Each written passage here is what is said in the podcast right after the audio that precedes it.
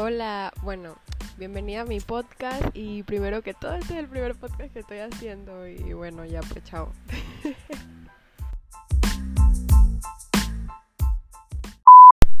Mentira, estoy haciendo esto porque como ya había hablado contigo, quería hacerles un pequeño regalo a las personas especiales. Pero ya sabemos que la situación está súper, súper mega hot. Así que tuve que ingeniármelas en lo que puedo hacer. Y pues esta es una de las maneras que estoy intentando. Así que ya vas a ver. ¡Yay! Ok, Amy, tú discúlpame si las cosas no salen como quiero en este podcast. Porque de verdad que este es el primero que estoy haciendo, el primero que estoy intentando todo. Así que lo siento. ok, ok, ahora sí, ya va. Amy Polanco nació el 17 de enero del 2000. Estudió en el Colegio Claret, al igual que yo, en toda la secundaria. No fue hasta bachiller en ciencias que estuvimos juntas, pero ella tenía sus amigas y yo las mías. Suelo recordar la mayoría de las cosas, pero en verdad no sé cómo nos unimos.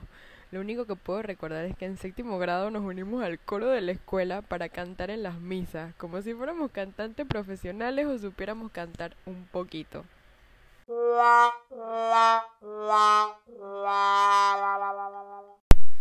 No fue hasta 11 que nos fuimos juntando y de eso hay pruebas en las fotos del día del estudiante. Ya entonces empezamos a chatear todos los días, aunque no parqueáramos en el salón. Una vez que entramos a la universidad fue cuando más nos unimos, pasando de todo, desde rupturas amorosas, amigos traicioneros, paseos, familiares un poquito alocados, esos días darks que no queremos hablar con nadie. Una vez me preguntaron quién sería mi dama de honor. Definitivamente serías tú, aunque veo que no me vaya a casar nunca. Mentira. Bueno, en verdad es verdad. Creo que las palabras se quedan cortas para todo. O sea, estoy de verdad súper agradecida contigo. Creo que al pasar mucho tiempo contigo y conocerte bien ha hecho que nuestra amistad sea mucho más cool y qué bonito es poder confiar en todo. Siempre te lo he dicho, Amy, o sea, vale oro, honestamente. Así que no tengo más nada que decirte que te adoro y te amo mucho, mucho y quiero que lo sepas.